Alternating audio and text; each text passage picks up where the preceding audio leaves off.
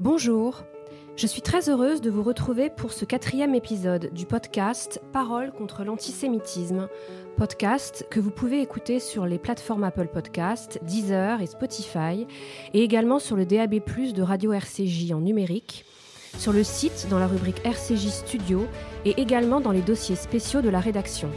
Un podcast aux valeurs universalistes, un podcast laïque, républicain et antiraciste. Un podcast qui ne devrait pas exister. Deux super-héros sans cap, mais avec du style. L'incroyable duo que je reçois aujourd'hui a troqué sa cape pour l'uniforme pour l'un et une tenue smart chic décontractée pour l'autre. Ils survolent les banlieues et les provinces d'Île-de-France et de Navarre, basket aux pieds, casquette vissée sur la tête, lunettes sur les yeux, et y répandent au cœur de l'action la bonne parole et nos plus belles valeurs, auprès de la jeunesse française, défavorisée et parfois isolée. Mais attention, esprit victimaire, s'abstenir. Ces deux-là ont troqué le cheval contre un train, la lance contre la joute verbale, la côte de maille contre l'uniforme républicain, le blason de chevalier contre le sacerdoce, liberté, égalité, fraternité et laïcité, un peu façon hussard tendre défenseur de la République. Ils y mettent tant de temps, de talent et de cœur, comme chante le chanteur, vous l'aurez reconnu, Gigi Goldman, à nouveau élu cette année personnalité préférée des Français. Et loin des grands discours, des grandes théories, à leur tâche chaque jour, on pouvait dire qu'ils changeaient nos vies. Il y a d'abord Abel Boilly, dont le visage, frais et souriant, apparaît chaque matin sur mon fil Instagram, en route vers sa nouvelle destination Mission, tout ça avant que vous n'ayez eu le temps d'entamer votre routine matinale de yoga, pilates, tapis de course, thé vert, promenade du chien. Après avoir jeté un œil à moitié fermé vers votre réveil et vous être demandé Diantre, il est 6 heures du matin, mais à quelle heure cet homme dort-il donc? Rejoint par son comparse, Abdoulaye Kanté, policier de profession et associé d'Abel dans la plateforme de réflexion et d'action citoyenne Tous Uniques, Tous Unis, dont la tactique de combat est de rester poli, pédagogue, courtois et toujours calme. Je l'ai vu à l'œuvre, croyez-moi respectant les opinions divergentes et l'ouverture du débat sans jamais être rigide idéologiquement, même lorsqu'il se fait injurier et menacé sur les réseaux sociaux par des trolls racistes identitaires. C'en est trop pour la corsico-italienne d'origine que je suis, au sang chaud, mais quel est donc leur secret? C'est pour percer à jour ces deux ambassadeurs de la coolitude républicaine que je les invite aujourd'hui. Préparez-vous à une rencontre captivante avec ces deux personnalités atypiques et laissez-moi vous emmener dans le monde d'Abel Boyi et d'Abdoulaye Kanté, un duo de choc unique en France. Bonjour Abel. Bonjour, Abdoulaye. Bonjour Élise. Comment allez-vous? Très bien. Très bien. Merci pour l'invitation. Eh bien, je t'en prie, Abdoulaye. Euh, moi, j'aimerais savoir déjà comment est né cet engagement fort en faveur des, des valeurs de la République française. Quelles sont vos motivations profondes? Pourquoi, si le mot vous convient, cette mission de vie?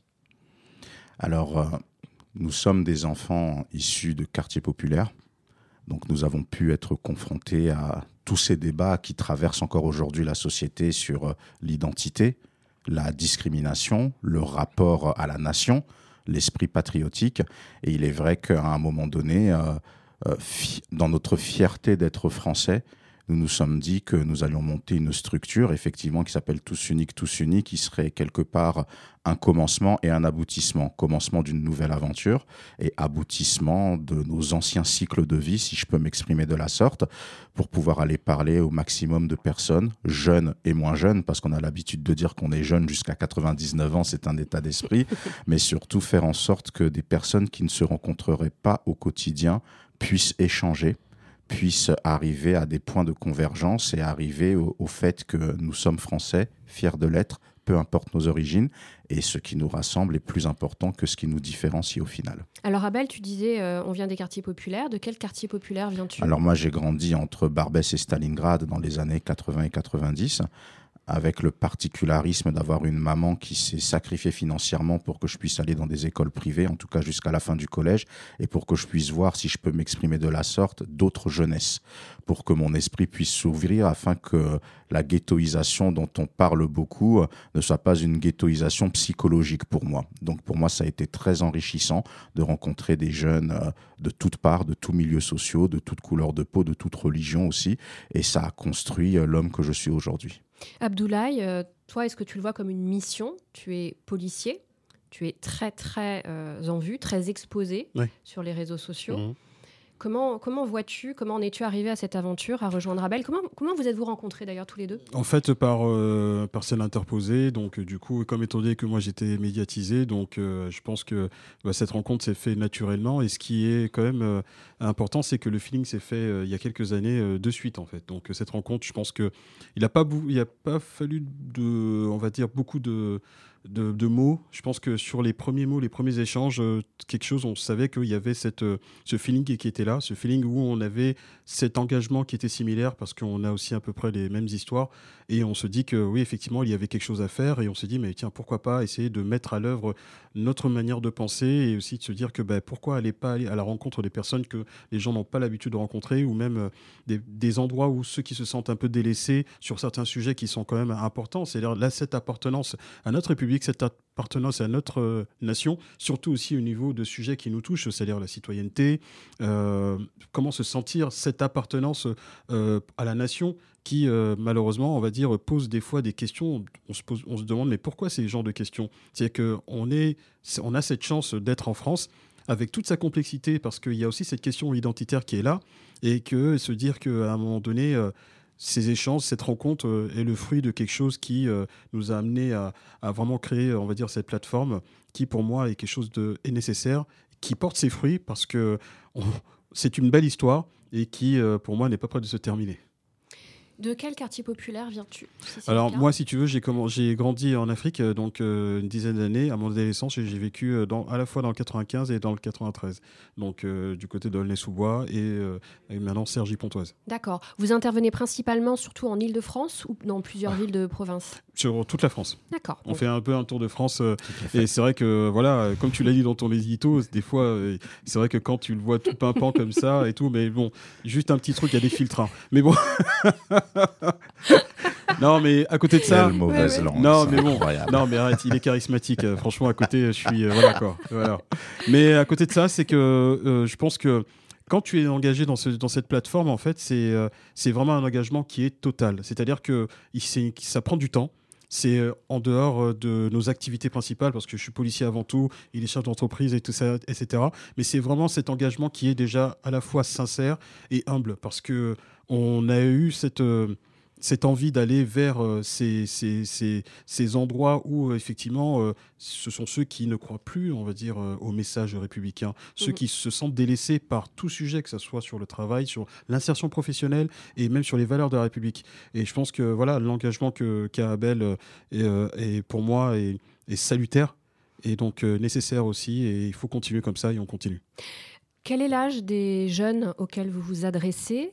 Est-ce qu'il y a une catégorie euh, collège, lycée ou étudiant Et vous parlez des valeurs. Est-ce que vous pouvez redéfinir les valeurs au micro du podcast que vous défendez? Alors on intervient auprès de tout âge, mais vraiment majoritairement on est sur du 17-25 euh, ans à peu près, 16-25 ans. Après ça n'empêche pas que l'on puisse faire des interventions aussi en école primaire. D'ailleurs, euh, pas plus tard que vendredi qui vient, on a un dialogue police-jeunesse dans une école primaire à Creil. Après, au niveau des valeurs, c'est vrai qu'il y a notre euh, devise liberté, égalité, fraternité, mais surtout nous voulons encourager ces jeunes que nous voyons à ne pas être dans le discours victimaire, à s'approprier la France, sa culture, son histoire, peu importe son origine, tout en l'enrichissant, parce que euh, la France est aussi un conglomérat d'histoires personnelles qui sont fantastiques, et puis à sortir euh, des débats et des manipulations que l'on peut entendre sur certains territoires, que l'on peut entendre de la part de certains irresponsables politiques que je ne nommerai pas, et à sortir de le fait de se sentir entièrement français et pas français entièrement à part. Donc c'est très important de casser dans un premier temps le discours victimaire. Ça ne veut pas dire que les discriminations n'existent pas, ça ne veut pas dire que les injustices n'existent pas, mais c'est vraiment l'esprit de responsabilité. Vraiment, on associe beaucoup citoyenneté à responsabilité. Quels sont les actes que je pose? Lorsque je pose des actes positifs, j'ai des conséquences positives. Lorsque je pose des actes négatifs, je ne dois pas fuir les conséquences négatives, même s'il doit y avoir des punitions, même s'il doit y avoir des sanctions, même si c'est difficile. Donc il y a vraiment cet esprit de responsabilité citoyenne que l'on veut apporter et on l'apporte autour de débats, tout simplement. Parce que quand on écoute des fois les discours publics, on a l'impression que tout se gère à coups de millions ou de milliards, alors que pas du tout. Les gens ont besoin de parler, Les gens ont besoin de dire ce qu'ils ont sur le cœur et Abdoulaye pourra compléter au niveau des dialogues police-jeunesse. Et on voit que lorsque la parole se libère, il est très, il est beaucoup plus simple de déconstruire ce qu'il y a à déconstruire et de renforcer ce qu'il y a à renforcer. Et contrairement à ce que l'on peut penser, les jeunes ont une appétence vraiment à vouloir être intégrés pleinement dans la nation. Mais des fois, ce sont les exemples qui leur manquent et les occasions, tout simplement.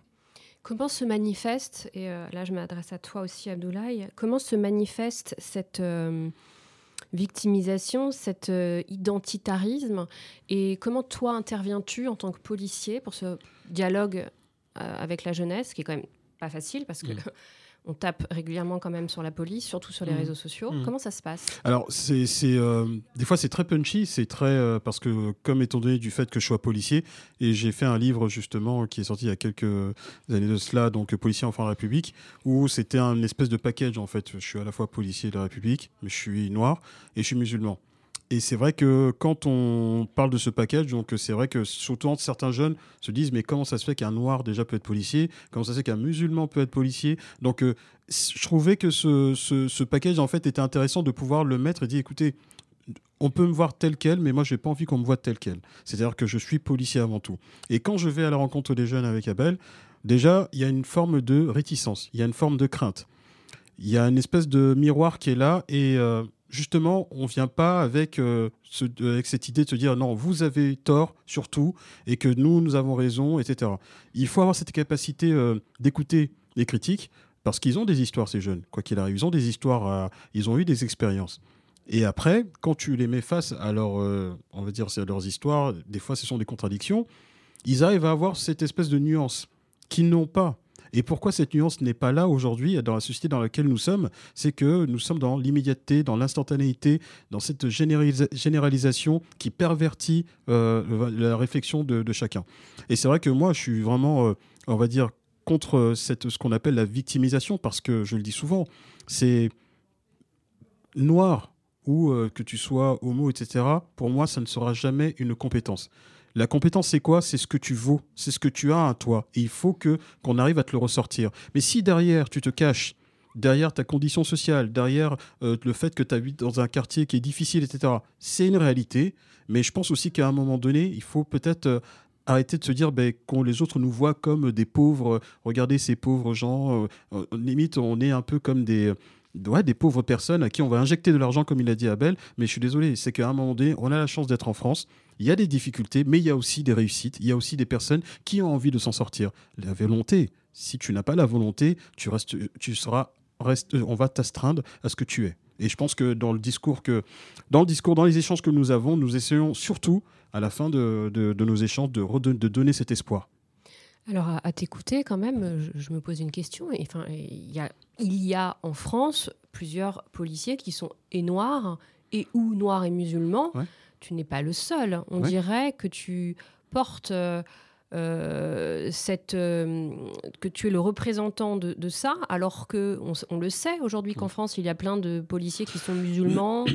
noirs ou noirs et musulmans Il y a, tu, le dis bien, le dis bien parce qu'en fait, il y a quelques années de ça, j'ai fait une tribune dans Marianne avec d'autres collègues suite à une manifestation de, de, personnes identitaires, notamment un de mes collègues qui s'est fait traiter de vendu sur le parvis euh, du tribunal judiciaire euh, pendant le confinement.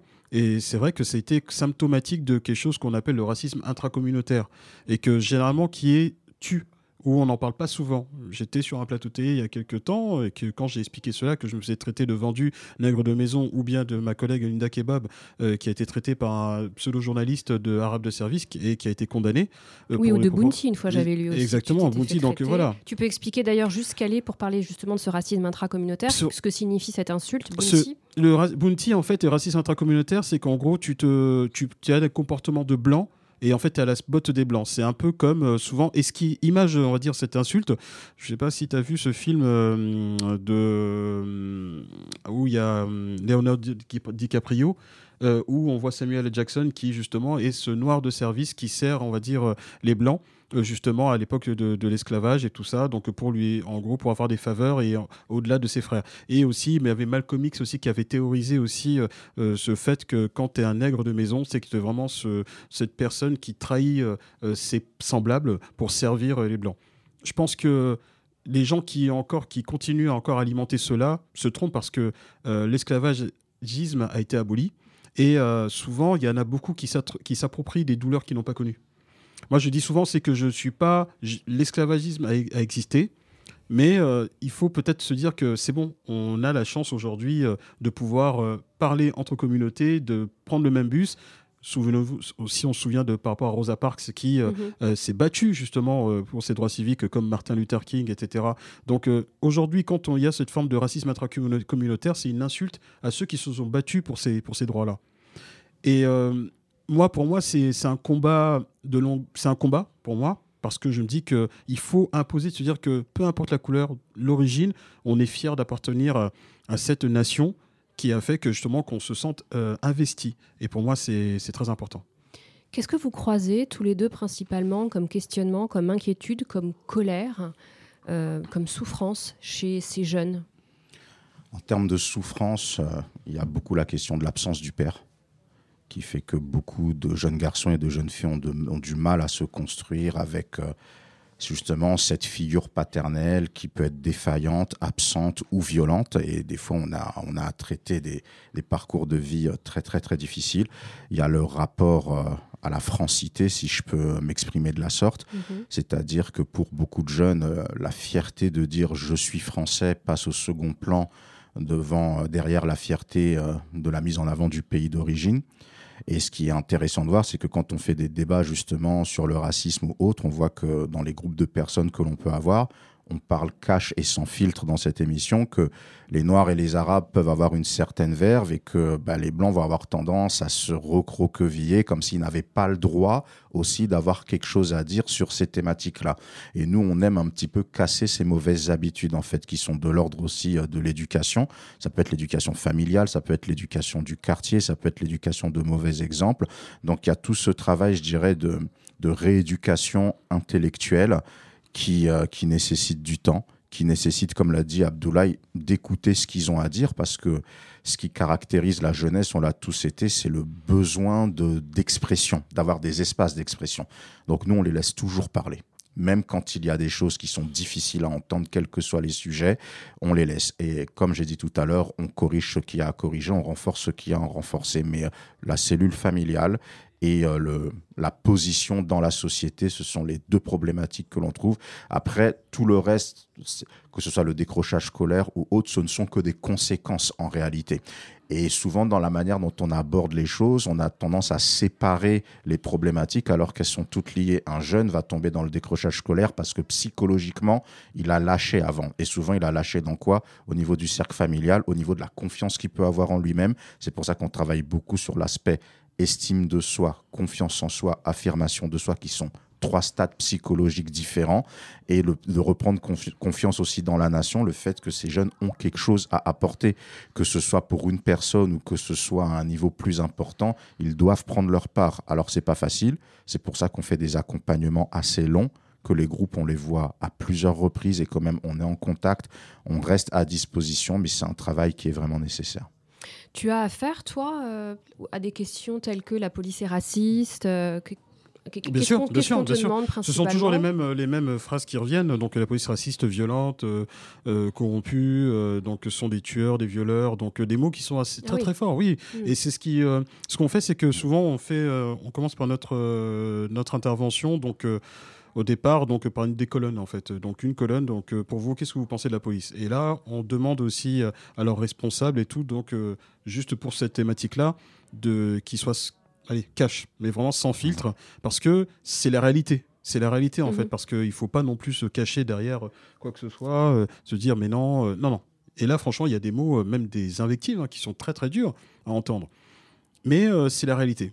Et derrière, moi, ce que je fais avec Abel, c'est que je m'explique sur chaque mot qu'ils ont dit. Par exemple, si la police est raciste, si c'est des violeurs, si c'est des meurtriers, euh, si euh, ce sont des menteurs, euh, des, corrompus, etc. Et ça permet, on va dire, le, le, problème de déconstruction commence comme ça. Et c'est vrai qu'à ce moment-là, que quand tu entames cette, cette discussion, cet échange, là, tu te dis que même eux-mêmes, quand ils disent ça, bah, en fait, euh, ils ont, euh, on va dire, une perception qui, des fois, est peut-être euh, pas, pas, on va dire, très, très euh, réel. C'est-à-dire que souvent, la perception vient que par rapport à des réseaux sociaux, ou bien par rapport à ce qu'ils ont entendu, ou bien par rapport à ce qu'ils ont vu, mais ce qu'ils n'ont pas vécu directement. Ils mhm. peuvent avoir vivre des, vécu des choses et tout, mais il faut savoir aussi les mettre face à, à, leurs contradictions. Et ça, je trouve ça que c'est quand même très enrichissant. Et c'est vrai que oui, effectivement, donc quand je leur dis, et je commence toujours comme ça, c'est que quand ils me disent que la police est raciste, est-ce que vous pouvez me dire que toute la police est raciste? Déjà, on avance. Ils vont dire oui, mais non, mais certains on avance. Mhm. Et alors du coup, je dis souvent que, chiffre à l'appui, que nous sommes 150 000 euh, femmes et hommes au sein d'une institution où on a effectivement des millions d'interventions par an et euh, des milliers d'interventions par jour et une intervention toutes les 10 secondes. Et ce qui pose problème, ça représente 0,5%. Mais pour autant, ça pose problème. Est-ce que pour autant, on peut dire que toute la police est raciste? Oui, mais c'est vrai que pas tous. Voilà. Donc, comme à l'échelle de la société. Je pense que aussi, euh, on a cette problématique dans la société où le racisme, il est dans notre société. Et ça, n'épargne aucun, aucune administration. Le but, c'est de le reconnaître, de reconnaître qu'effectivement, il peut avoir certains qui ont une idéologie qui soit contraire aux valeurs de la République, et dire que ce que l'on fait pour lutter contre cela. Mais si tu nies, tu dis, mais non, il n'y a aucun problème, mon discours n'aurait aucune euh, mmh. contenance. Et c'est pour ça que quand on arrive avec ce genre de discours, déjà, tu arrives à déconstruire.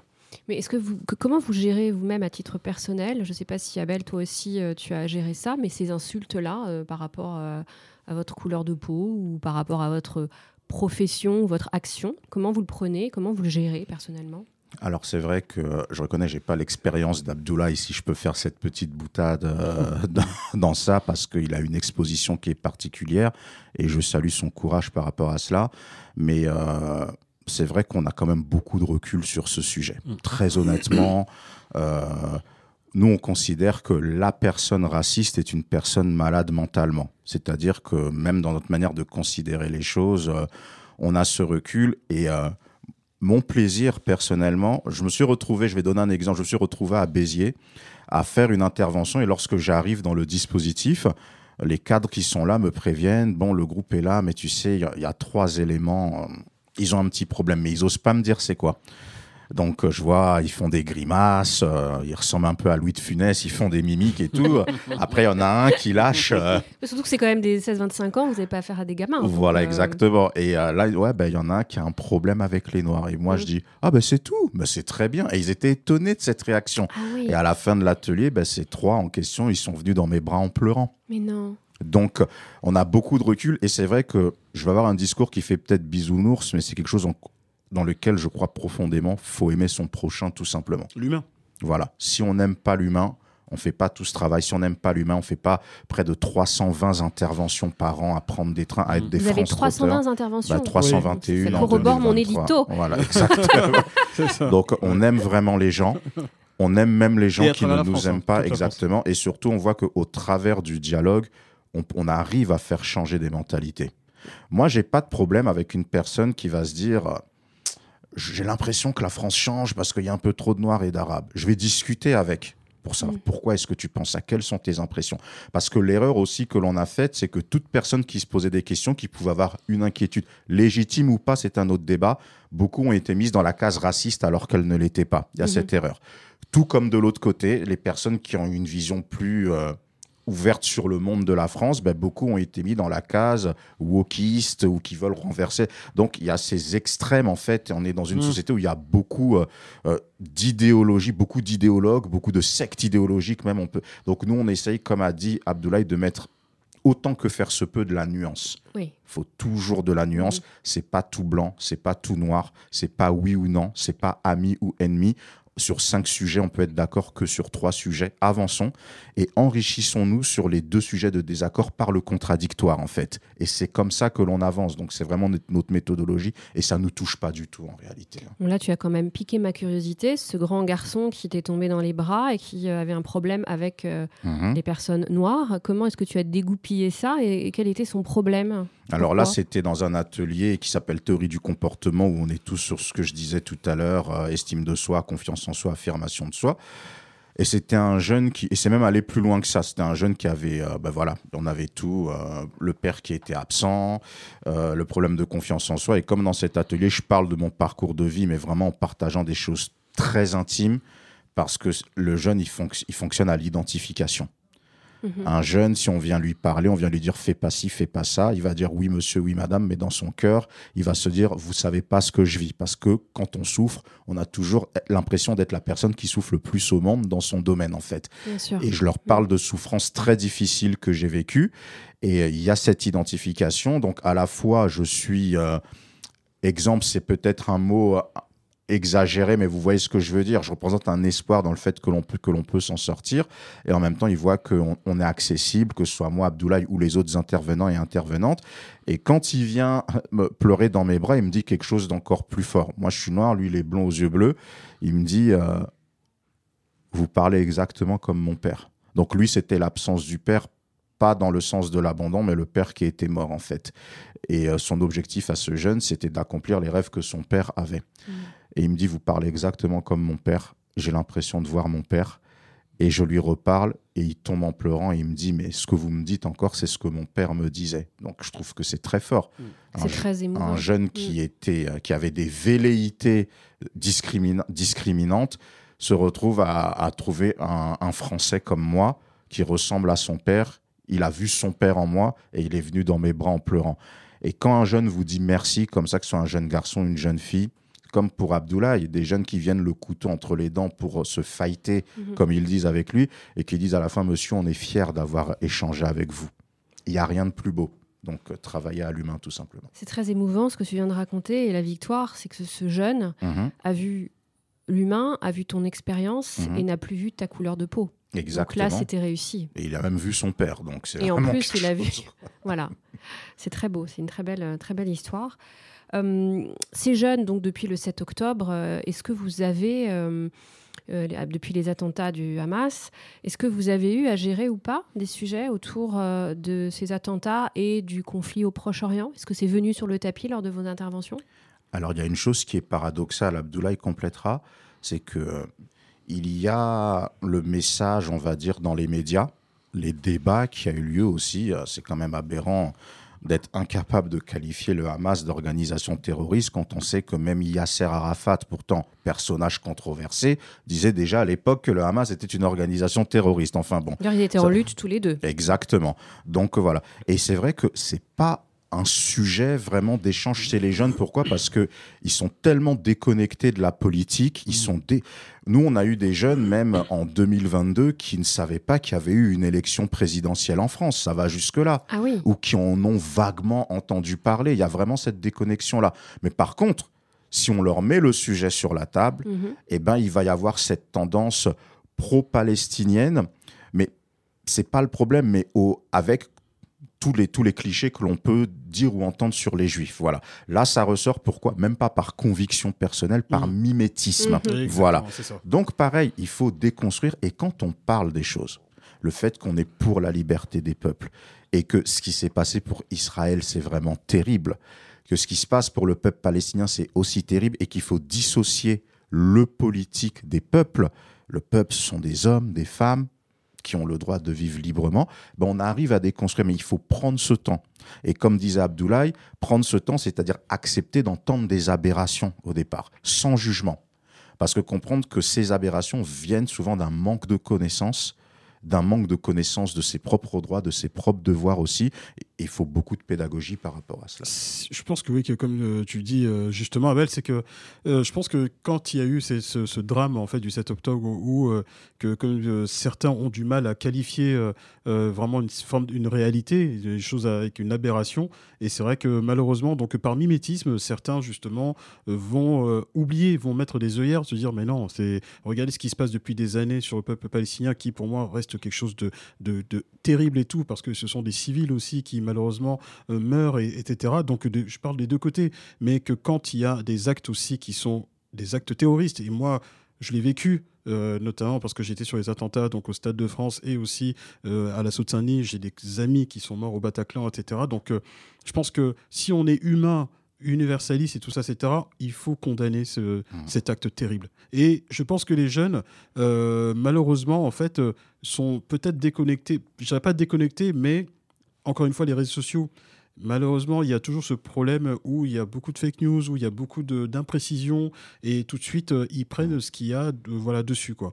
Ils prennent pas le temps de s'informer correctement. Parce que peut-être aussi certains médias n'arrivent pas à leur parler parce qu'il n'y a plus cette confiance, on va, dire, euh, on va dire, euh, envers les médias. Et ça, c'est on le, constate. Même moi, par rapport à de, certaines de nos actions ou même de nos interpellations, on sait que voilà, il y a une espèce de perversion, même une hypocrisie euh, intellectuelle qui se met en place justement pour dénigrer par exemple une institution et souvent se mettre ça dans la tête. Et c'est ça, c'est que quand on va dans ces, euh, dans ces interventions, c'est que c'est un gros travail aussi pour casser les idées reçues. Parce que forcément, il y a toujours des idées reçues sur euh, que ce soit un peuple ou sur une institution. Et euh, nous, notre travail, au départ, peut paraître colossal, mais on a ce challenge parce qu'on se dit qu'on y arrive parce qu'on a cette conviction, se dire que on est nuancé, on ne on tombe pas dans l'essentialisation ni dans la généralisation. Et évidemment, quand on, tout de suite euh, euh, on voit certains qui font une espèce de d'amalgame entre l'israélien et le palestinien et se dire que de toute façon, voilà, avec tous les idées reçues qu'il y a sur les juifs ou bien de côté des arabes, on se dit mais à un moment donné, n'oubliez pas, ce sont des humains. Donc euh, chacun a sa a son histoire, mais le but c'est de de se respecter. Ça, c'est important parce que tu peux ne pas être d'accord avec moi, tu peux ne pas être d'accord avec ce que je fais, mais l'important, c'est de, de s'écouter et de se respecter. Mais est-ce qu'aujourd'hui, dans la société dans laquelle nous sommes, il y a cette capacité, même en haut lieu, même en haut lieu, et c'est ça qui est scandaleux encore. C'est-à-dire que quand on dit que nos élites sont censées travailler pour les peuples, les citoyens, etc., mais au contraire, souvent, ce sont peut-être des fois des pyromanes et de l'autre côté, derrière, tu as, nous, on peut dire, des petites mains du quotidien, des petites mains du quotidien qui, avec nos petits bras, on essaye d'aller éteindre le feu sur certaines situations. Et ça, je pense que ce que l'on fait dans la réalité, je pense que beaucoup pourraient le faire. Mais il faut avoir déjà l'honnêteté de le faire, l'humilité et surtout la conviction. Quand tu sais qu'il y a eu des drames qui sont passés comme ça, ben, la première des choses, va parler à la jeunesse. Parce que ce sont mmh. eux les ouvriers de demain. Ce sont eux peut-être qui euh, vont faire le lendemain. Tu vois? Et si tu ne fais pas ça, mais tu vas laisser le truc se tasser et tu vas voir que certains vont vivre avec cette haine. Aujourd'hui, la haine des juifs ou la haine de, des arabes ou autre chose, elle est là parce que on n'essaye pas justement de la combattre. Tant que tu ne la combats pas, c'est peut-être que ça t'arrange.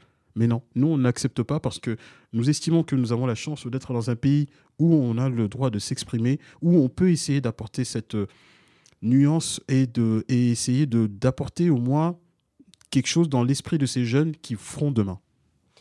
Tout ce que tu décris euh, là, c'est vraiment que les jeunes sont finalement peut-être les premières victimes des dérives identitaires de l'extrême gauche, de l'extrême droite à combattre. Euh, vous avez parlé tous les deux des injures, du mimétisme, euh, des préjugés euh, racistes et antisémites. Alors, trois choses. Premièrement, est-ce que vous avez des exemples précis à donner pour comprendre quelles sont ces injures et ces euh, mots que vous entendez Je sais que par exemple en banlieue aujourd'hui, il y a certaines banlieues où dire t'es un juif ou t'es juif, c'est devenu une insulte. Voilà. Qu'est-ce que vous entendez comme injure? Quels médias ces jeunes regardent-ils? Est-ce qu'ils regardent uniquement les réseaux sociaux ou est-ce qu'il y a des médias à la télé qu'ils suivent? Et est-ce que vous avez à aborder la question du racisme et de l'antisémitisme au travers des réseaux sociaux? On sait que TikTok est devenu euh, mhm. un outil de propagande énorme. Voilà, donc j'ai ces trois questions-là à vous poser. Abel, pour commencer. Alors moi, je dirais, hein, concernant l'antisémitisme, j'ai pas une, une injure particulière en tête, mais c'est surtout cette idée globale que le juif est quelqu'un de riche. Hmm. Et euh, quand je leur pose la question, mais j'ai souvent cette blague, d'ailleurs, qui venait d'un pote juif avec qui j'ai travaillé à l'époque. Je dis, mais qui vous a dit que tous les juifs euh, roulent en Mercedes décapotable en écoutant du Jean-Jacques Goldman à fond? Je fais souvent cette blague-là. Et puis on déconstruit parce que si les juifs font ça, donc euh, les noirs font quoi? Les arabes font quoi? Les blancs font quoi?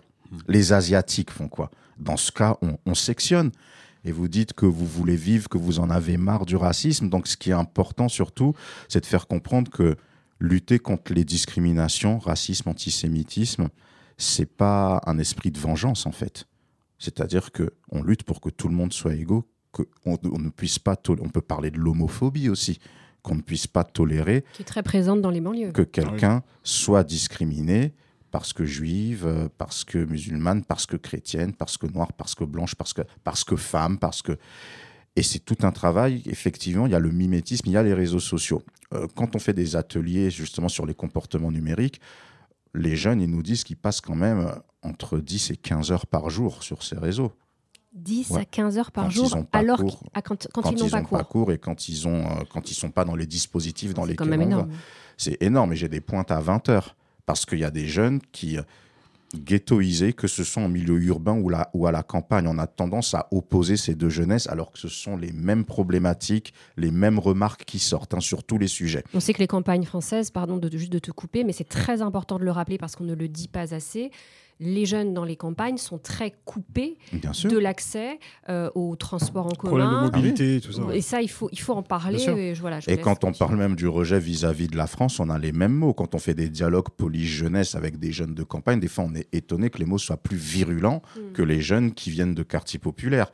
Et euh, c'est vrai que cet enfermement dans les réseaux sociaux où il y a des, des prédicateurs et des prédicatrices, pas au sens religieux, mais au sens de, de tout type d'idéologie. Et pour revenir justement à, à ce, à, à cet acte terroriste et cru- cruel, il n'y a même pas de mots pour définir ce qu'a qu'a fait le Hamas. Ben, effectivement, il y a eu plein de vidéos qui ont fait des millions de vues et certains en ont profité pour euh, faire un accès sur un conflit religieux. En fait, c'est-à-dire que ces jeunes aussi, il y a un grave problème de compréhension de la laïcité et pareil dans tous les milieux, hein, et que ce soit banlieue, campagne et même tous les milieux sociaux, que ce soit milieu précaire ou même milieu d'un certain niveau, on a déplacé ça sur le volet religieux et c'est ça qui fait qu'il y a toutes ces problématiques. Donc c'est entre guillemets euh, le juif versus le musulman et chacun défend sa paroisse, chacun défend ses victimes et c'est vraiment très compliqué. Et le politique n'a pas compris ça.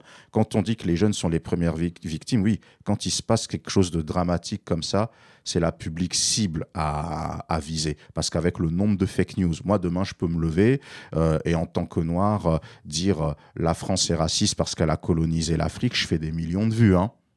Il y en a plein qui le font, Ah oui. qui sur l'Occident constamment, sur la France. Et, Bien sûr. et- et- et ça cartonne, c'est-à-dire que si, si, si je me mets dans ce créneau-là, je peux être beaucoup plus populaire auprès des Noirs et des Arabes. Je, je parle vraiment cash sans tabou. Donc, on en revient toujours à la même chose, la nuance. On ne doit pas accepter qu'une personne soit discriminée parce que juive. On n'a pas à accepter, même je leur explique, dans toutes les communautés, y compris chez les juifs, c'est une poignée, on va dire, qui, qui est riche, voire très riche, et le reste vit comme exactement tout le monde et n'ont pas envie d'être appelés le juif ou le musulman ou le chrétien ou autre. Donc c'est toujours ce travail de déconstruction et sortir du terreau religieux aussi. Combien même on a le droit de croire, il n'y a pas de problème, mais il faut remettre le principe de laïcité.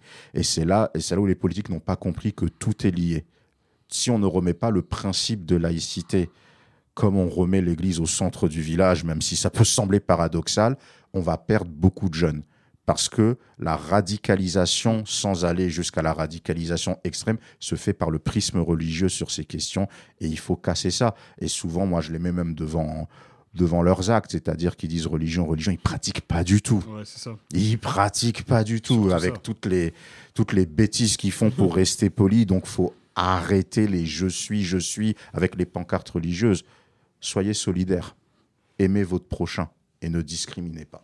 Mais qu'est-ce qui fait, euh, vraiment ça, me- ça me- ça me titille quand même, qu'est-ce qui fait tous les deux que vous n'êtes pas tombés dans ce travers-là du décolonialisme, euh, de la victimisation Est-ce que c'est l'éducation et à vos parents que vous le devez? Je pense que, moi, me concernant, mes parents, en fait, euh, se sont rencontrés ici, se sont mariés ici, euh, en France, et euh, ils ont pris ce qu'il y avait de bon, en fait, dans se disant que, ben voilà, en me donnant une éducation, en respectant déjà l'autorité et ne pas chercher l'histoire, on va dire. C'est-à-dire que si on, il y a eu cette opportunité de pouvoir migrer vers la France, c'est que déjà on n'est plus euh, à l'époque du colonialisme, à l'époque de l'esclavagisme et tout ça, etc. Donc euh, il y a une forme d'ouverture, sans oublier évidemment les discriminations, mais je pense que l'ouverture a commencé dans le sens où, euh, ben, je, voilà, je suis peut-être tel que je suis, c'est-à-dire qu'un couleur de peau, mais pour autant, il y a une forme d'acceptation, il y a une forme de d'avancée sur les droits, etc., et qui me permettent justement de plus revenir en arrière. Souvent, c'est ce que je dis à nos jeunes, c'est que euh, l'esclavagisme et toutes ces histoires par rapport au colonialisme et tout, donc euh, qui ont fait euh, que ce soit du bien ou du mal, mais c'est l'histoire. Et je dis souvent que est-ce que tu veux vivre avec toujours ces plaies ou bien tu vas chercher à guérir? Parce T'en que le but, t'en li- ben, t'en libérer intellectuellement. Évidemment, c'est l'histoire. Tout, tout peuple, tout être humain a une histoire qu'elle soit belle ou mauvaise. Mais pour autant, il faut trouver le bon en lui et se dire que, ben, voilà, il faut avancer. Et c'est ce qu'on essaye d'expliquer lors de nos interventions à ces jeunes qui, justement, restent cloisonnés dans cette forme d'idéologie. Et si tu es tellement cloisonné dans cette idéologie, tu ne vas pas avancer, tu vas rester comme ça avec cette haine. C'est la même chose par rapport au conflit euh, euh, israélo-hamas, où ils restent cloisonnés dans ce conflit qui, allez, la grande majorité ne le maîtrise même pas. Mm. ne connaissent même pas. C'est un conflit très complexe. C'est un conflit tellement complexe qu'ils ne comprennent pas. Et comme tu as dit, par mimétisme, ils vont suivre et tout. Et, et, et, je peux faire aussi peut-être le parallèle avec euh, la police. Il peut avoir un événement euh, dramatique, tout de suite, euh, ils vont l'englober sur toute la corporation. Et pourtant, c'est pour ça qu'il faut essayer d'apporter cette, cette nuance, d'essayer d'expliquer que non, il y, a eu, y a eu un drame, il y a eu quelque chose, mais tous ne le sont pas. Je prends un exemple. Moi, j'ai des collègues qui bossent à Sarcelles qui bosse à Sarcelles, qui pour moi est l'exemple euh, parfait, moi, de, du fait que tu as des communautés juives et arabes qui vivent en parfaite harmonie. Ça, c'est clair. Et pourtant, c'est un. Beaucoup sont partis hein, de Sarcelles. beaucoup sont, beaucoup sont partis, mais il en reste encore. Il en reste encore malgré tout. Il en reste encore malgré tout. Mais il n'y a pas eu, on va dire, cette. Et pourtant, ça aurait été là-bas où ça aurait pu exploser, on va dire, hein, par rapport au. Mais euh, ça, ça, la vie continue toujours. Moi, je pense qu'il faut toujours sortir de cette idée de, cette idée de se dire que, ben, effectivement, certains euh, voilà, voient, euh, euh, caricaturent le juif en disant bah tiens de toute façon ils ont un gros nez ils ont de l'argent la vérité si je mens tu vois toutes ces choses là et, mm. je pense qu'on peut le dire aussi du côté des noirs du côté des arabes c'est que tant qu'on arrive on, sort, on, restera sur ces, ces, idées reçues ben, ça va continuer et je pense que comme il a dit Abel c'est que tant que nos politiques ne, ne, ne. N'ont pas la bonne réflexion pour essayer d'apporter une forme de nuance, ben, voilà, on sera toujours dans ces carcans. Il y, a la, il y, a la, réflexion des politiques, mais il y a aussi, euh, et peut-être que vous êtes en contact avec les pouvoirs publics, mhm. des choses à mettre en place. Vous faites un travail que devraient faire. Tu disais, Abel est chef d'entreprise. C'est très important d'intervenir au niveau associatif. Mhm. Mais normalement, il devrait y avoir quand même des relais euh, de cette parole-là que vous défendez euh, au niveau de l'école de la République. Qu'est-ce qu'il y aurait à mettre en place selon vous? Est-ce que vous avez un mot à dire à ce sujet Ce qu'il y a à faire Peut-être ce sur quoi vous travaillez? Ben Alors, tu vois, paradoxalement, je pense qu'Abel ne va pas me contredire, même il le sait, on est écouté par, euh, par des autorités. Je ne sais pas ce que Polichinelle, où on a été reçu par, par des ministres, euh, par certains membres du gouvernement, qui, évidemment, ont toujours l'oreille attentive par rapport aux idées qu'on peut euh, leur apporter. Mhm. Ils écoutent. Si on a été reçu, c'est que derrière, tu vois que notre travail euh, euh, intéresse, porte ses fruits. Après, le grand problème, c'est la concrétisation. Et c'est ça le grand souci. La lenteur de l'administration. La lenteur de l'administration et tout ça, etc. Et, et j'ai envie de te dire, même la lenteur de l'administration, c'est une question de volonté. Mhm. Tu vois la lenteur, j'ai envie de te dire, ça arrange beaucoup. Mais si tu veux agir efficacement et rapidement, je pense que voilà, tu peux t'en donner les moyens. On voit que c'est possible avec vous, on, le voit clairement. Mais il faut bousculer les choses. Est-ce que, surtout, pardon, mais est-ce qu'ils sont pas complètement à la ramasse? On l'entend dire beaucoup quand même. Bon, en tout cas, je prends ce propos pour moi. En tout cas, ils le sont et puis ils sont, ah non, réalité. démunis. On le voit sur tous les sujets. Aujourd'hui, on parle beaucoup du harcèlement. Euh, les gens sont démunis, ne savent pas faire. Et la, la problématique du politique, c'est que dans son discours, il manque d'humilité. Je pense que ça, ça participe au désamour. On n'a pas envie de voir forcément des Superman et des Superwoman. On veut, on veut voir aussi des gens qui sont capables de dire je ne sais pas on a besoin des idées du peuple, mm. on a besoin aussi d'entendre ça, parce que ce sont des êtres humains. Quand une personne vient en étant toute pimpante, toute parfaite, et que ça crée un espoir, et que derrière on voit que la personne est larguée, le rejet sera, d'autant plus grand. Mais j'aimerais revenir 30 euh, secondes sur euh, deux questions en arrière, quand tu as dit aussi comment est-ce qu'on a fait pour pas tomber justement dans cet esprit. Mm. Moi, il y a une théorie que j'ai développée dans mon premier livre, justement, qui s'appelle La jeunesse des quartiers face aux défis du patriotisme et de la cohésion sociale, où je dis que euh, le mot racisme ne devrait même pas exister à la base. Pourquoi? Parce que les races au pluriel, scientifiquement, n'existent pas. Il y a une race humaine avec diversité de phénotypes. Les couleurs de peau, les morphologies, ce sont des phénotypes. Donc en réalité, nous trois à table, nous sommes de la même race, mais nous avons trois phénotypes différents. Après, et, on ne veut pas revenir à ça. Et, pourtant, par contre, sur ça, les jeunes sont beaucoup plus éclairés que les adultes par rapport à ça. En tout cas, les jeunes qui, qui luttent contre les discriminations. Et tant que l'on continue de parler de en fait des discriminations sectorisées toujours à chaque fois. Moi, c'est ça qui me gêne en fait, c'est que c'est ça qui fait qu'il y a des sectes. Le noir va défendre euh, les discriminations contre les noirs, l'arabe contre les arabes, le blanc contre les blancs, le musulman contre les musulmans, le juif va défendre l'antisémitisme, alors qu'en réalité, on devrait être mobilisé sur tout. Moi, je suis autant. La preuve, nous sommes tous les trois Exactement. et je ne suis pas juive Exactement. et vous pas euh, moi, sur l'antisémitisme, mais je suis aussi radical dans mon combat contre que sur l'islamophobie, que sur euh, les gens qui sont racistes. Parce que moi, le racisme, il va dans tous les sens, hein, mm. contrairement à ce que certains disent, même si je n'aime pas, même si je n'aime pas dire le racisme anti-ceci, anti-cela, mais il va dans tous les sens. Et les jeunes, quand on parle avec eux, ils le reconnaissent très clairement tout comme les racismes intra-communautaires, où par exemple chez les Noirs, plus vous êtes clair de peau, mieux vous êtes traité, et plus vous êtes foncé, plus c'est compliqué. On peut parler entre les Antillais et les, certains Antillais et certains Africains, où des fois l'Africain, il est vraiment vu comme euh, la poussière pas possible et tout. Et on a eu beaucoup de problématiques de mariage entre Africains et Antillais avec les belles familles qui pouvaient pas se blairer. Et ça, c'est du racisme pour moi mhm, aussi. Mhm. Et il y en a qui disent que le racisme, non, ça s'incarne par un système discriminant. Non, avant que le système soit mis en place, il faut une idéologie. C'est ça le truc. Parce que si on donnait la si on inversait même l'histoire. Et donc des voix qui portent cette Exactement. Et qu'on donnait la possibilité aux personnes de mettre en place le système, ben, elles appliqueraient leur idéologie. Le racisme, c'est le fait de hiérarchiser les gens, tout simplement. C'est pour ça que ça peut aller dans absolument tous les sens. Donc voilà, donc nous devons faire vraiment attention à cela et euh, aimer son prochain tout simplement et être fier. La France, c'est un magnifique pays.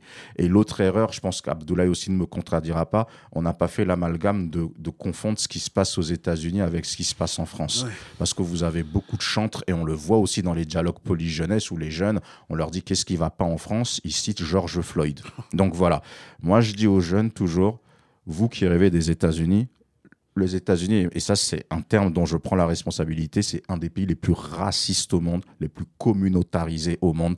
Et la France, on est bien loin de ça. il ne s'en cache même pas. Voilà. Même l'histoire des Noirs en France, moi je dis pas que le racisme n'existe pas. Ça n'a rien à voir avec ce qu'il y a aux États-Unis. Parce que des Miles Davis, quand ils arrivaient en France dans les années 60, Miles Davis a été en couple avec Juliette Gréco quand même, hein, d'accord? Et euh, quand ces gens arrivaient en France, ils disaient qu'en France, ils sont traités comme des êtres humains. Joséphine Baker disait ça aussi. Exactement. Donc, euh, la France est un pays fantastique. Après, peut-être qu'on a du mal, par contre, à parler de ces sujets, ce qui fait qu'il peut y avoir ce ressenti et que l'on perd le bonus et le capital avantage que mm. l'on a.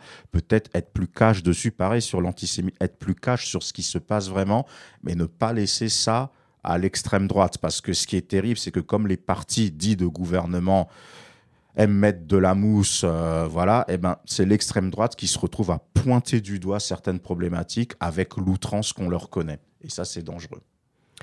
Mais il y a une récupération en France par euh, notamment tout le mouvement qui a eu euh, anti, anti-police, anti-FA, avec tout ce qui s'est passé autour de la mort de Traoré, mmh. de sa sœur. Quel, quel, selon vous, comment s'imbrique ce mouvement-là?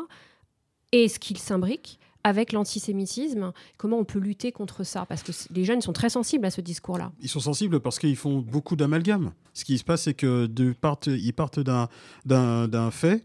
Euh, d'un drame justement et aussi pour euh, essayer de lui mettre une corrélation aussi qui est euh, inexacte voire même voire des inepties quand on voit la sœur Traoré qui D'accord, on peut dire que quand on perd un, être et tout ça, et un membre de sa famille, c'est toujours un drame. Mais après, quand on le déplace après au niveau communautaire, au niveau identitaire, à juste cette phrase est ressortie il n'y a pas longtemps. De toute façon, il faut savoir que les Noirs et les Arabes en France ne sont pas du tout en sécurité. Ben, c'est sûr et certain que de sa petite personne, certains, ça va avoir une, certaine résonance dans, dans les oreilles de ces jeunes qui sont dans ces quartiers, qui, eux, s'estiment être euh, mis de côté, qui ne sont pas écoutés, que personne ne les aime, et qui sont dans l'incapacité de, d'aller euh, euh, de l'autre côté du périph'. Quoi.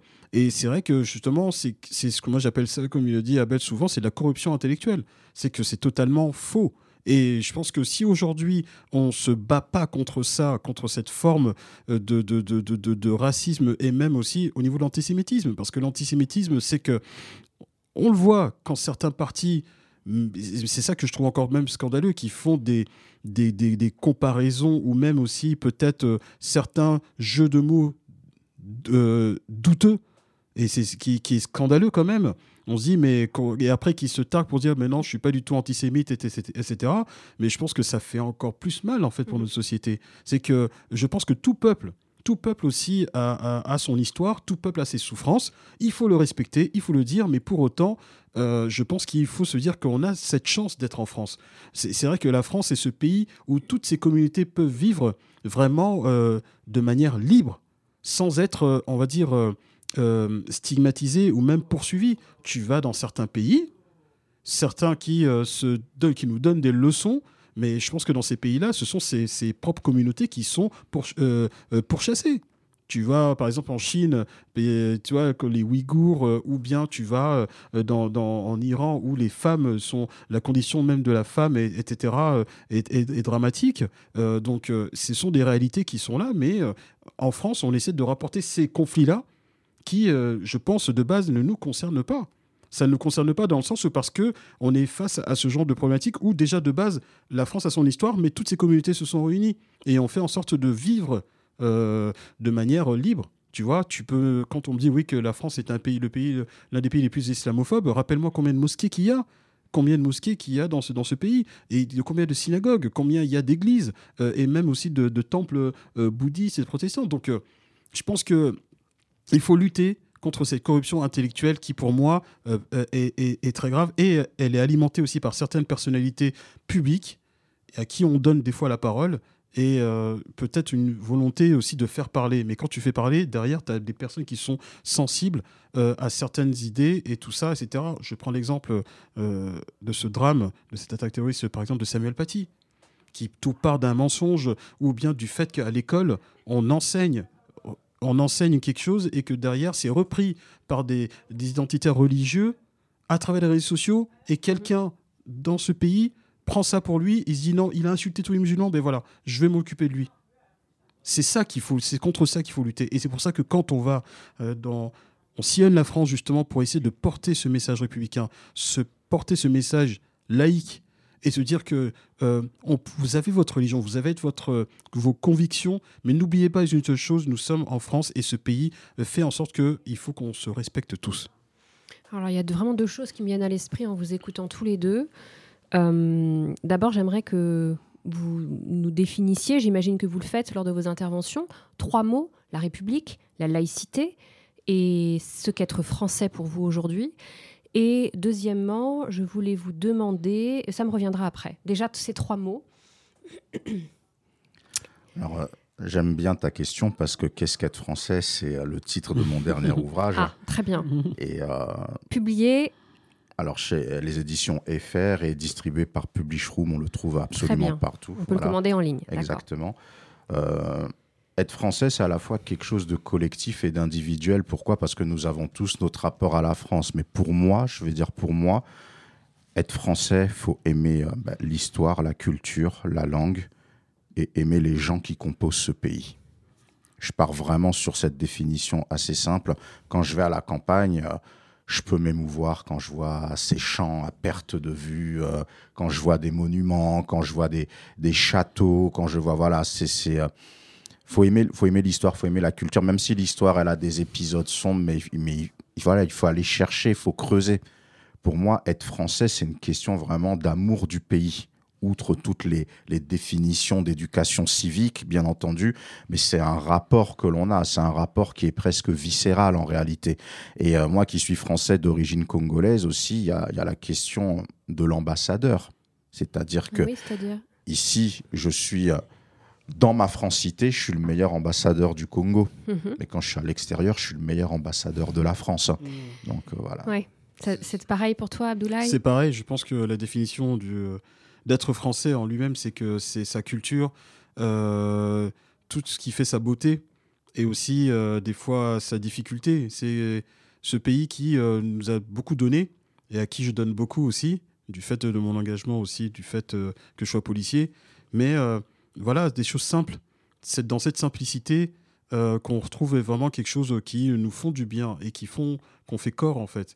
Et euh, je peux m'émeuvoir quand voilà, avec mes enfants, je suis posé, c'est devenu un rituel, le 14 juillet, où tu vois les militaires qui, qui défilent, ce sentiment d'appartenance, et cette Marseillaise. Cette Marseillaise qui, en moi, parce que je, je, suis rentré très jeune, moi, sous les drapeaux, à 17 ans, et pour moi, c'est quelque chose qui m'émeut beaucoup, parce que tu as cette appartenance, et je pense que le fait de se sentir français, et comme le dit Abel à travers son ouvrage, euh, se sentir être français, c'est beaucoup plus euh, simplement qu'un nom. C'est toutes, euh, c'est des valeurs, c'est une culture et tout ce qui va avec. En fait, c'est comme une forme de d'appropriation qu'il faut porter et en être fier. Et il y a pas longtemps, je je voyais une publication sur les réseaux sociaux où certains disaient que le fait d'afficher un drapeau français, ça veut dire que tu es facho. Ben, je me suis dit que si on en est là, c'est que franchement, euh, ça devient grave. Alors, mais tu vas dans d'autres pays où, euh, où il y a cette euh, fierté de s'afficher avec son drapeau. Mmh. Et voilà. Et pareil, comme il le dit, ben, moi, quand je suis en France, ben, je suis le meilleur ambassadeur, même s'il y a des difficultés entre le Mali et la France, mais je suis meilleur ambassadeur malien en France. Et quand je suis au Mali, effectivement, oui, voilà, c'est le meilleur ambassadeur français là-bas.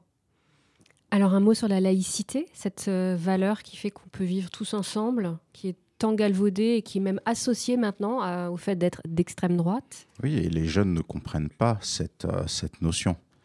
Et euh, dans les ateliers encore hier après-midi, j'en avais un et je pointe, quand je dis pointe, c'est affectueusement que je dis ça, mais les jeunes qui se prétendent croyants, peu importe la religion, mais qui n'en pratiquent pas les valeurs du tout, et qui impose des discours, des, discours, voire des jurons religieux euh, à d'autres jeunes laïcs qui se retrouvent par pression à exprimer ces jurons, alors que les trois religions monothéistes disent que ces jurons sont interdits. Surtout quand on voit des fois dans quel cadre c'est utilisé, des fois dans le cadre de trafic de stupes, dans le cadre de, de violence, dans le cadre de bagarres, dans le cadre...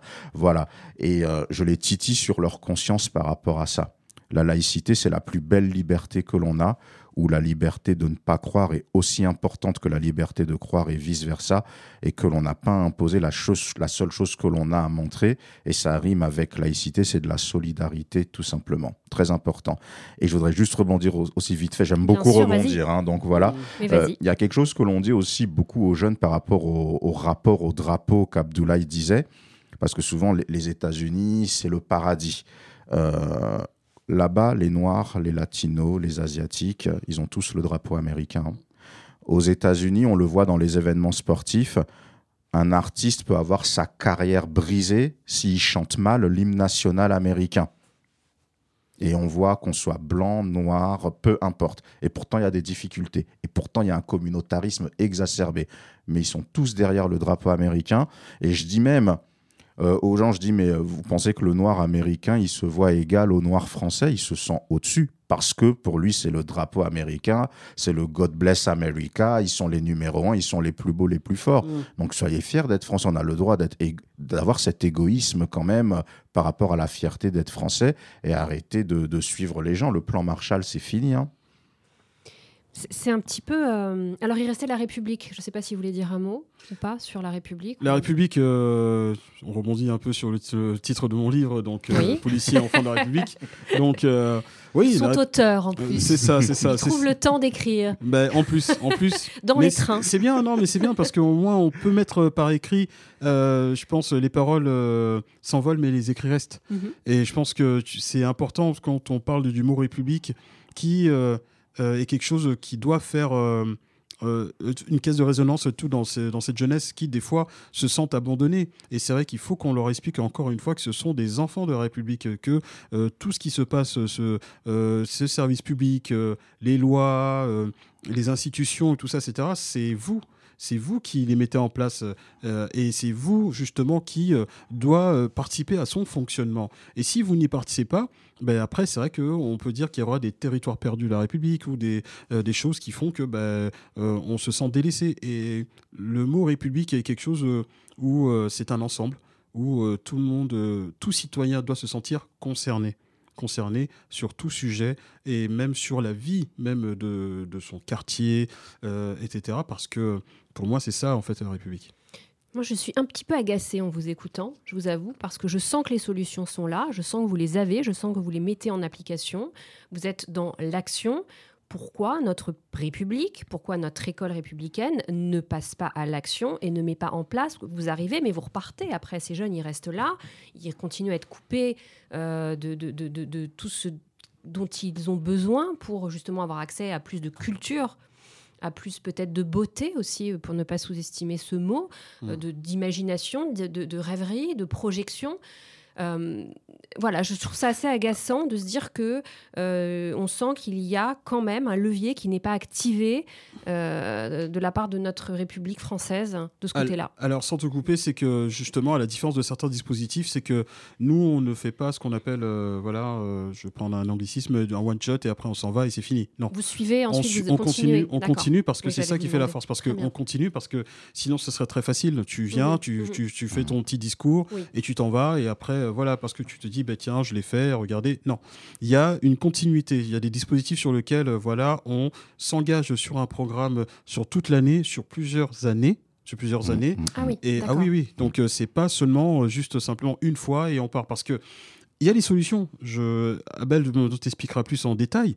Les solutions sont là. C'est que essayer déjà de remettre vraiment au centre des discussions ou même de ces échanges la citoyenneté. Tout citoyen a des droits, mais surtout des devoirs. Et ça, je pense qu'il faut, faut le répéter, il faut le marteler encore et encore. C'est devenu une insulte quand tu, euh, euh, aujourd'hui, quand tu expliques à des personnes, euh, c'est vrai, vous avez des droits, mais n'oubliez pas vos devoirs. Souvent, je pense que certains ont oublié cette chose-là. C'est-à-dire que on peut pas, tu peux pas être assis, les bras ballants, te dire bon ben j'attends que ça vienne. Eh ben non. Il faut aussi te dire que ben on va venir vers toi, mais toi derrière aussi, il faut qu'il y ait un, rendu aussi par rapport à ton investissement. Si tu t'investis pas et qu'on on arrive, on te donne, euh, et c'est pour ça que certains extrêmes euh, en profitent de dire, regardez, on a injecté de l'argent dans ces quartiers, etc. On leur a donné, tu sais, toujours le même, mmh, mmh, mmh, la même truc qui vient des terrains de foot et tout ça, etc. Et regarde ce qui revient. Donc du coup, c'est ça en fait, euh, et Abel, je pense, va rebondir dessus sur le fait que on, met en avant effectivement leurs droits, mais surtout les devoirs, parce que la citoyenneté, c'est pour moi, c'est quelque chose d'essentiel. Abel, tu veux rebondir dessus avant ma dernière question? Le temps passe très vite en votre compagnie. On est presque à 55 minutes. Bah c'est vrai, c'est-à-dire l'équilibre entre les droits et les devoirs. On parle beaucoup euh, des droits, mais pas assez des devoirs. Et c'est vrai qu'aussi, euh, là où les jeunes, faut les titiller dessus, il y a la manière dont la citoyenneté leur a été apportée depuis des décennies, qui est un petit peu à la papa-maman, ça ne leur parle plus. Citoyenneté, ça veut tout et rien dire aujourd'hui. Aujourd'hui, le métier, il a changé, même dans ce domaine-là. On est obligé d'avoir une fibre psychologue. Pourquoi? Qu'est-ce qui fait qu'un jeune, il adhère aux règles d'une nation ou qu'il euh, les rejette? C'est son parcours de vie. On est obligé d'aller là-bas. C'est pour ça que même dans les exemples que l'on donne, on leur parle d'eux, de leur rapport à leurs parents, de leur rapport à leurs amis, de leur, de leur rapport aux personnes qui leur sont proches. Parce que lorsqu'on arrive, lorsqu'on arrive avec des grandes théories, ça les gave aujourd'hui. Les théories doivent arriver, mais dans un deuxième temps. Et c'est là où beaucoup de dispositifs, c'est là où certaines institutions sont larguées parce qu'ils n'ont pas vu ce changement. Et ce changement, il a été amplifié par quoi? Ben Aussi par les réseaux sociaux.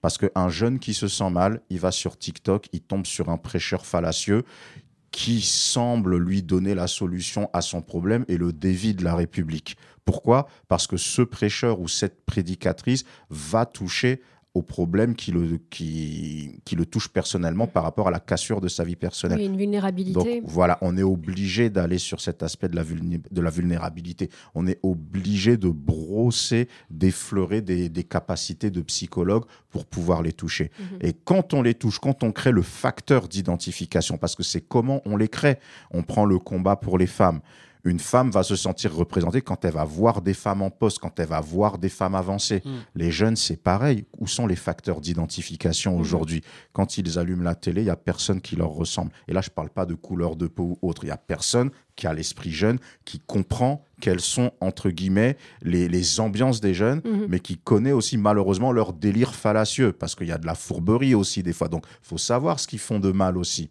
tant qu'il n'y a pas ces facteurs d'identification, on continuera de passer à côté de la citoyenneté parce qu'on a affaire aujourd'hui à des représentants qui ne connaissent pas la jeunesse.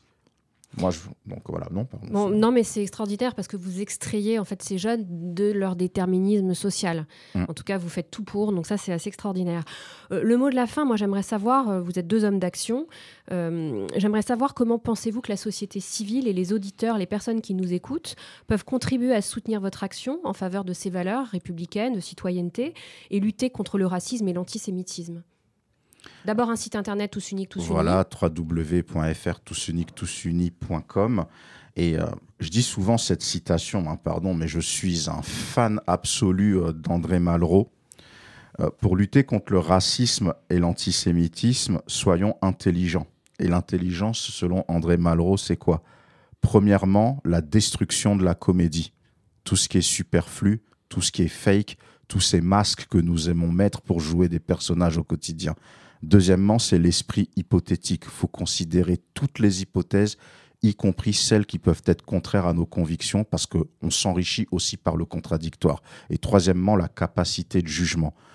Mais le jugement sans la controverse, le jugement sans le préjugé. C'est très important. Et il faut avancer ensemble, c'est-à-dire que nous, on est toujours à la recherche de nouvelles rencontres, de nouveaux partenaires, de nouveaux dispositifs. Et pour nous, un partenaire, c'est quoi? Et c'est peut-être aussi une chose très importante. Ça peut être monsieur et madame tout le monde Mm. qui est disposé à venir raconter son parcours de vie aux jeunes, tout simplement. D'accord. Abdoulaye, le mot de la fin? Je pense que cet engagement que nous prenons, euh, que nous portons en nous, est quelque chose qui euh, doit parler à tout le monde. Et, et déjà, d'une, c'est un engagement qui est sincère, avec beaucoup d'humilité. Et euh, l'association est ouverte à tout le monde. Je pense que euh, surtout à tous les partenaires, à les personnes qui veulent nous suivre, euh, donc à travers nos réseaux sociaux et à travers nos engagements, je pense que effectivement, je pense que tout le monde a une histoire, mais tout le monde aussi peut apporter aussi sa pierre à l'édifice parce que ce n'est pas que nous deux. Je pense que c'est tout un ensemble, c'est tout un collectif et euh, voilà, nous sommes vraiment dans cette dynamique. de se dire que ben voilà, on peut essayer de faire bouger les choses à partir du moment que tout le monde se sente concerné. Je vous remercie tous les deux. C'était un épisode que j'ai trouvé passionnant, euh, qui sera relayé sur les réseaux sociaux, donc j'espère aussi entendu par euh, des jeunes qui vous suivent peut-être un peu sur les réseaux. Oui, aussi oui, Ouais, oui, bah oui. voilà, donc on va relayer euh, tout ça. Et pas que les jeunes. hein. Je pense aussi que tout- toutes les personnes qui se sentent concernées aussi par ces sujets de société. et donc voilà, suivez-nous. Oui, et merci pour ce podcast. Suivez donc Abel et je, je- je t'en prie, je vous en prie, Abel euh, et Abdoulaye qui sont sur les Abel Boyi et Abdoulaye Kanté qui sont sur leurs réseaux sociaux, euh, notamment sur Instagram. Moi, je vous dis à la semaine prochaine pour le cinquième épisode du podcast Parole contre l'antisémitisme que vous pouvez retrouver sur les plateformes Apple Podcast, Deezer, Spotify, également sur le DAB+ de Radio RCJ en numérique et sur le site dans la rubrique RCJ Studio et également dans les dossiers spéciaux de la rédaction.